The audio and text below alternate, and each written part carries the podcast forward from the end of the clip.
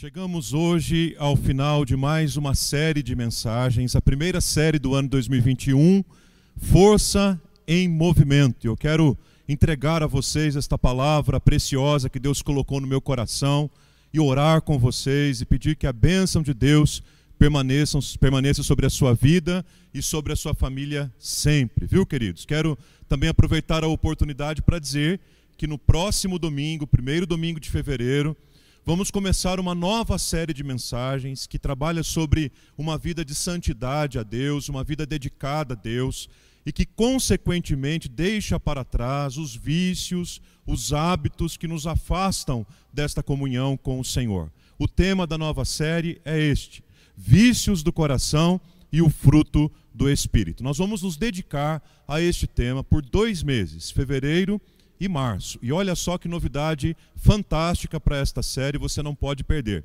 A partir de amanhã, pelo canal da igreja no YouTube, nós teremos um vídeo introdutório do tema. Olha que legal.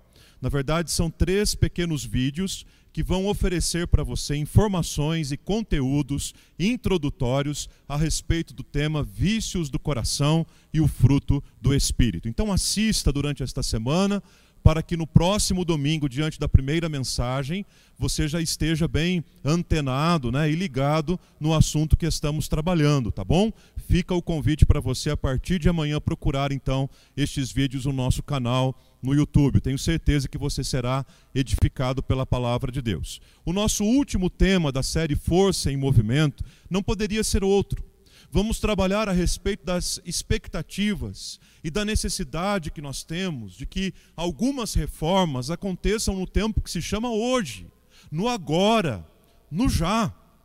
E aí talvez você esteja pensando, é verdade, pastor, já passou do tempo desse Brasil, desse mundo, desta igreja, da sociedade acordar. Não, mas eu me refiro àquelas reformas que precisam acontecer agora, dentro do nosso coração, de dentro para fora, a partir da nossa vida para alcançar a vida de outras pessoas. Expectativa, em outras palavras, é tudo aquilo que a gente espera.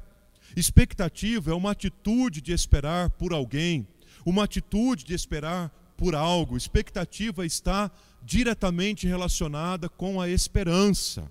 E talvez você carregue aí no seu coração uma série de, de expectativas por eventos marcantes, como, por exemplo, uma viagem muito aguardada, como, por exemplo, a chegada de um filho, como, por exemplo, o início de um novo curso, o início de um novo trabalho.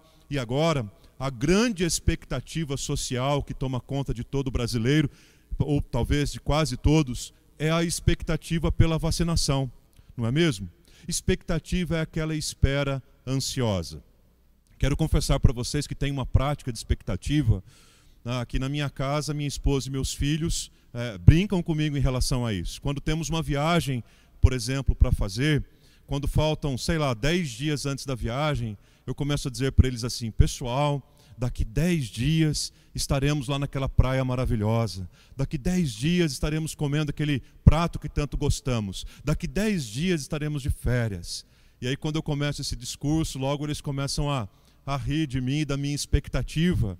Mas expectativa é exatamente isso, é algo que nós esperamos muito, que nós contamos os dias para que aconteçam. E queridos, quando voltamos os olhos para a palavra de Deus, nós vemos que a expectativa está diretamente relacionada com um dos conceitos mais importantes da fé cristã, que é a esperança. Aquele que é nascido de novo em Cristo Jesus, aquele que é nova criatura, ele não tem apenas uma expectativa vã, passageira, humana, carnal, mas ele tem uma esperança firmado naquilo que Cristo prometeu ele tem uma esperança firmada na palavra de Deus, ele tem esperança naquilo que a palavra de Deus diz que vai acontecer e de fato acontecerá. E aí, quando falamos a respeito disso, tenho uma pergunta para fazer a vocês. Termina hoje o primeiro mês do ano, hoje é 31 de janeiro de 2021. Como é que você está em relação às suas expectativas e planejamentos que você elaborou, sonhou, ou quem sabe aí até rabiscou num papel para este ano? Eu diria que esta resposta poderia ser dada a partir da consideração de pelo menos três grupos de pessoas. O primeiro deles são aqueles que estão no último dia do primeiro mês empolgados e disciplinados. Sim, eles fizeram o plano de ler a Bíblia toda e já começaram. Eles fizeram um plano de caminhar e correr todo dia e já começaram. Eles estão além dos objetivos que traçaram para o ano novo, neste, durante este primeiro mês, o mês de janeiro.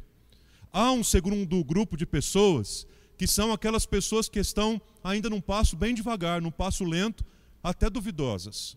Será que eu começo mesmo aquela dieta? Será que eu começo mesmo uma rotina de exercícios?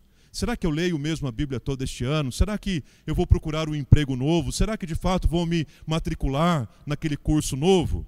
E começam a olhar para o calendário já como uma ameaça, afinal o tempo passa muito depressa e os dias vão passando. Mas terceiro, há o grupo daqueles que já desanimaram e estão completamente inertes. Pode ser que você esteja no último grupo, que já tenha começado o ano de 2021 cheio de planos e sonhos, dizendo assim: agora vai esse é o ano. Mas de repente o primeiro mês ainda nem terminou e quem sabe por alguma razão você já tenha desistido.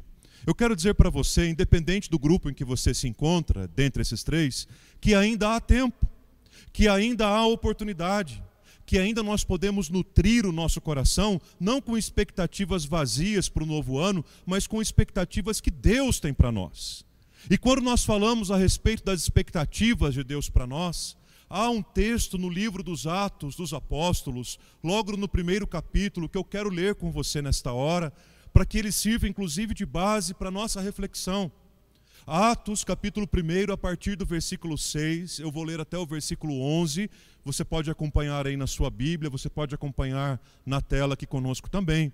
Diz assim a palavra do Senhor: Então, os que estavam reunidos com Jesus lhe perguntaram: Será este o tempo em que o Senhor irá restaurar o reino a Israel?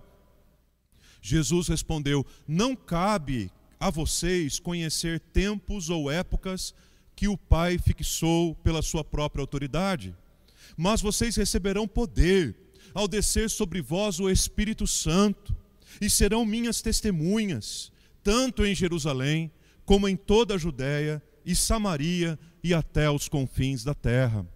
Depois de ter dito isso, Jesus foi elevado às alturas, à vista deles, e uma nuvem o encobriu dos seus olhos. E estando eles com os olhos fixos no céu, enquanto Jesus subia, eis que dois homens vestidos de branco se puseram ao lado deles e lhes disseram: Homens da Galiléia, por que vocês estão olhando para as alturas? Esse Jesus que foi levado do meio de vocês para o céu virá do modo como vocês o viram subir. Que texto maravilhoso! Vale a pena você lembrar que o livro de, dos Atos dos Apóstolos tem o seu início a partir do final dos evangelhos, Mateus, Marcos, Lucas e João. E na verdade, os evangelhos todos terminam com uma grande expectativa. O que é que vai acontecer agora que Jesus ressuscitou? Quais os próximos eventos e acontecimentos agora que o sepulcro foi encontrado vazio?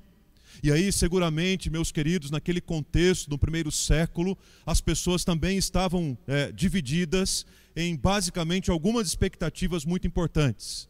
O primeira, primeiro grupo de pessoas que estava com o coração tomado pela expectativa era o império. E a expectativa do império estava tomada de medo. O que é que vai acontecer agora que o corpo deste homem não foi mais encontrado no local em que foi sepultado? Será que esse grupo de discípulos crescerá e, e, começará a influenciar aqui na nossa cultura, na nossa economia, na nossa política?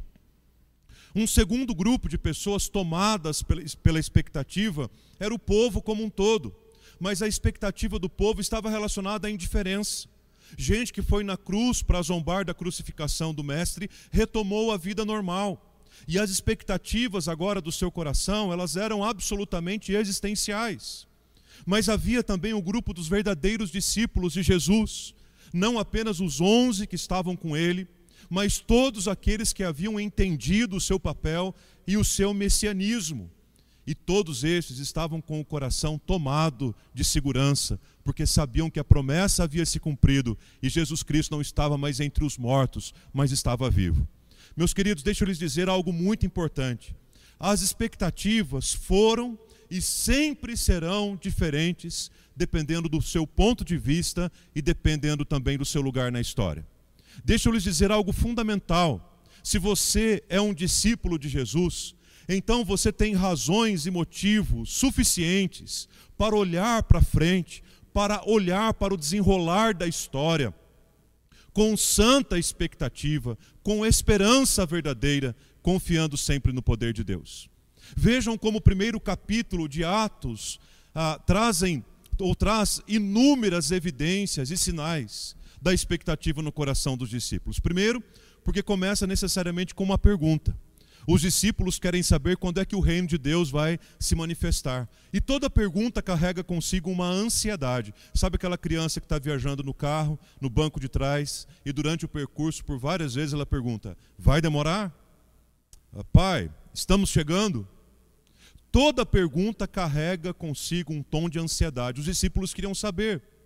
Chama-nos a atenção ainda que a pergunta dos discípulos está relacionada ao tempo. Eles começam a pergunta com quando, eles querem saber quando, eles estão ansiosos pelo tempo, eles querem que aquilo aconteça o mais breve possível, eles querem ver a sua expectativa completamente satisfeita. E aí, ah, eles carregam consigo também nessa expectativa uma visão absolutamente existencial, porque eles querem saber quando é que o Senhor vai restaurar o reino a Israel numa perspectiva absolutamente humana e não eterna ainda neste ponto. E aí, meus queridos, Jesus traz uma resposta muito parecida com as respostas que ele dava quando era inquirido, segundo o relato dos evangelhos. Ele volta-se para os seus discípulos e diz a eles: Vocês querem saber quando é que o reino de Israel será restaurado? A minha resposta para vocês é que vocês não saberão. que interessante. Quantas vezes os discípulos, ávidos por saber o significado de uma parábola, e Jesus, vocês não entenderam a parábola? Pois então vocês vão ficar sem entender mesmo. E aqui mais uma vez ele responde: Vocês querem saber quando isso vai acontecer? Eu vou dizer para vocês que vocês não saberão. E aí um movimento misterioso acontece, completamente, um movimento completamente tomado de algo novo para aqueles discípulos.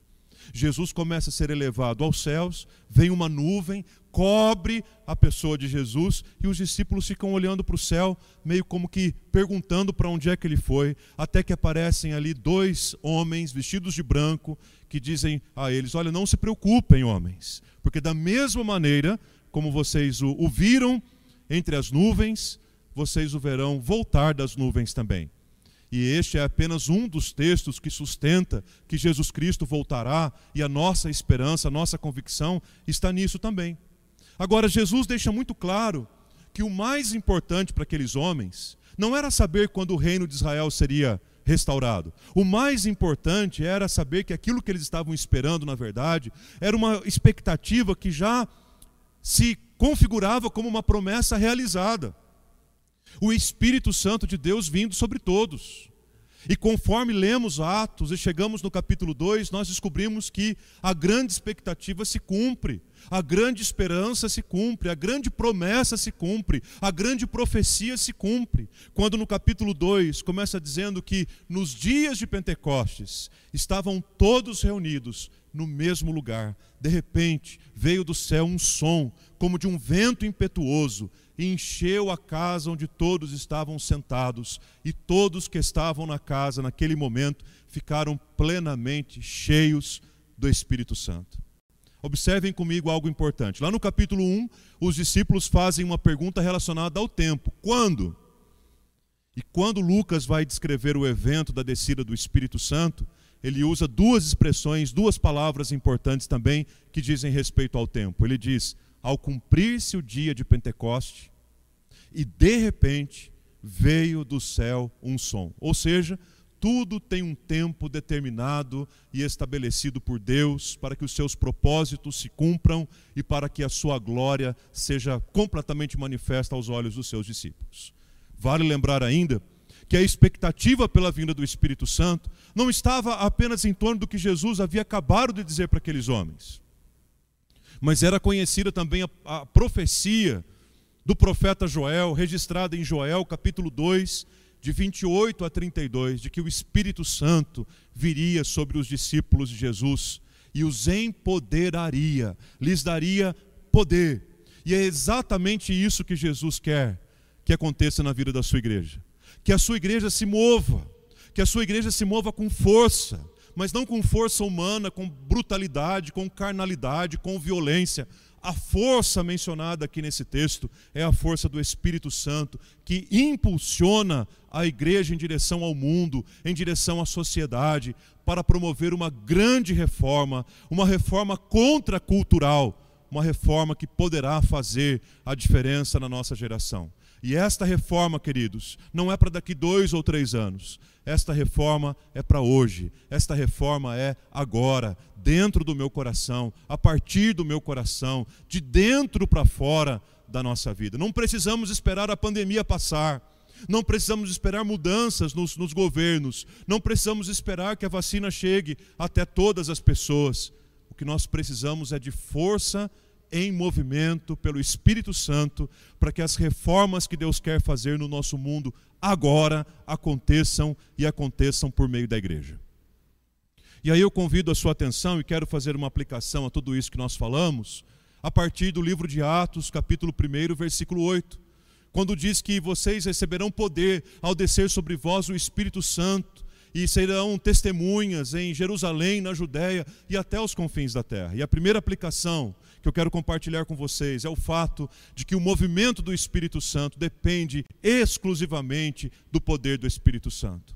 Vocês receberão poder ao descer sobre vós o Espírito Santo. Ou seja, quando é que a igreja é revestida de poder? Quando é que a igreja é tomada de poder? Quando é que a igreja é plena do poder? Quando sobre ela desce, vem o Espírito Santo de Deus. Meus queridos, cheia do Espírito Santo, a igreja é tudo, vazia do Espírito Santo, a igreja é nada. Cheia do Espírito Santo, a igreja avança e supera qualquer obstáculo. Sem o Espírito Santo, a igreja cai diante dos primeiros pequenos desafios. Queridos, com o Espírito Santo, a igreja legitimamente é a igreja. Sem o Espírito Santo, a igreja nada mais é do que um ajuntamento social de pessoas.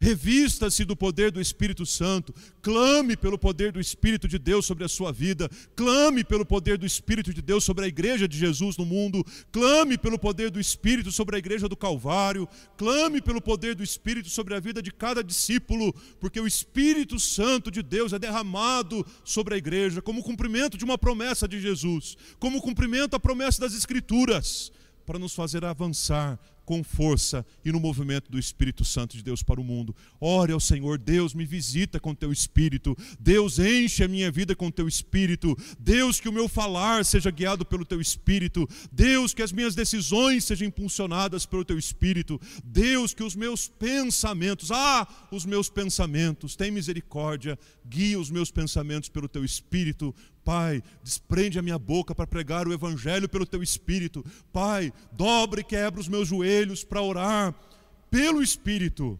E que pelo Espírito sejamos mais do que vencedores por aquele que nos move. E aí, meus irmãos, uma palavra me encontrou essa semana, lendo as Escrituras no Antigo Testamento, mais precisamente no livro de Números. E ali conta que Moisés, num determinado momento da sua liderança, estava muito cansado, exausto, até desanimado. E o Senhor disse a Moisés: Olha, escolhe aí entre os anciãos do povo setenta homens, e eu vou pegar do espírito que eu derramei sobre você, e vou derramar sobre setenta homens, para que eles tenham a mesma unção, a mesma sabedoria que você, para ajudar você na liderança, para cuidar desse povo tão numeroso.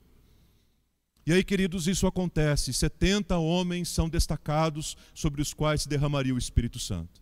68 deles estavam na presença de Moisés, e dois não saíram da sua tenda, continuaram no seu próprio lugar.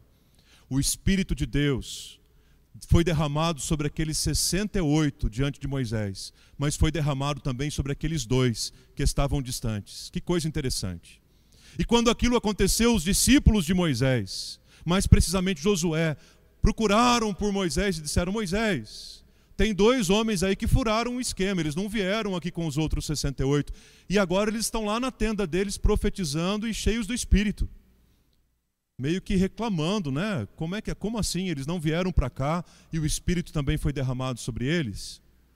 E aí a resposta de Moisés é poderosa, é fantástica. Números capítulo 11, versículo 29. Moisés diz assim: "Gente, deixa quieto. O que eu gostaria mesmo é que todo o povo fosse profeta, e sobre todo o povo que o Senhor derramasse do seu espírito. Louvado seja o nome do Senhor. Sabe uma oração de um pastor por uma igreja? Sabe uma oração de um pastor por um rebanho? Que toda a igreja fosse profeta e que sobre toda a igreja o Senhor derramasse do seu Espírito Santo. A força que move através da igreja só se move porque nós recebemos o poder do Espírito Santo. Em segundo lugar, queridos, o poder do Espírito, este poder do Espírito Santo de Deus sobre a vida dos discípulos, age em nossas vidas para que sejamos testemunhas verdadeiras mas age também através da nossa vida para que a gente possa oferecer ao mundo um testemunho bonito, um testemunho coerente com os das Escrituras, um testemunho que não acompanha o fluxo da cultura, um testemunho que impacta a cultura pelo poder do Evangelho, um testemunho que proclama a graça de Deus, um testemunho que denuncia o pecado, o testemunho que busca uma vida de santificação. A palavra de Deus diz: Vocês serão minhas testemunhas, falam a respeito não apenas do que ouviram, testemunhas falam, não, falam também, sobretudo, a respeito do que viram, testemunhas falam a respeito do que experimentaram. E o poder do Espírito de Deus está sobre você, não para você sair por aí fazendo sinais e maravilhas, como se você fosse um mágico ou um ilusionista da fé. Não. Muitas pessoas, inclusive equivocadamente, atribuem o poder do Espírito Santo apenas a sinais e maravilhas o que pode acontecer perfeitamente pela soberania de Deus. No entanto, Atos capítulo 1, versículo 8 diz que todo este poder do Espírito Santo sobre a nossa vida veio sobre nós para que nós sejamos testemunhas e ofereçamos ao mundo um testemunho de fato impactante. Vamos oferecer um testemunho impactante para Sorocaba em 2021? Terceira e última aplicação: o testemunho dos discípulos de Jesus é, em direção a todos aqueles que são alvos da graça de Deus. É o que diz o texto em Atos 1:8, ou seja, o poder do Espírito Santo que moveu o coração dos discípulos é para que eles preguem o evangelho em Jerusalém onde estavam, na Judéia, na Samaria e vai distanciando e a distância geográfica vai aumentando até que a palavra de Deus diz até aos confins da terra, sobre todos aqueles que são alvos da graça de Deus. Isso quer dizer que nós fomos chamados para sermos testemunhas e oferecermos testemunho, não onde nós queremos fazê-lo, mas onde o Senhor quer que façamos. Pode ser que o Senhor está nos chamando para fazermos isso dentro da nossa própria casa, entre os nossos próprios familiares, mas pode ser também que o Senhor esteja nos chamando para fazer isso até os confins da terra independentemente das pessoas, de como elas estão, de qual cultura e bagagem espiritual que elas carregam, de quais pecados e tragédias que elas trazem na sua biografia.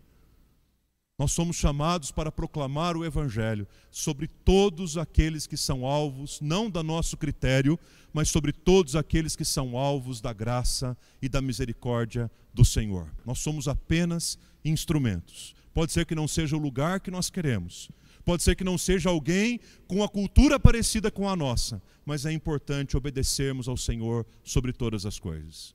Termino esta reflexão apontando para a carta de Paulo aos Romanos, no capítulo 8, de 18 a 25. Você pode ler o texto todo daqui a pouco, mas eu quero pensar alguns versículos, porque é um texto que fala sobre expectativa. Não apenas a expectativa humana, mas também a expectativa de toda a criação.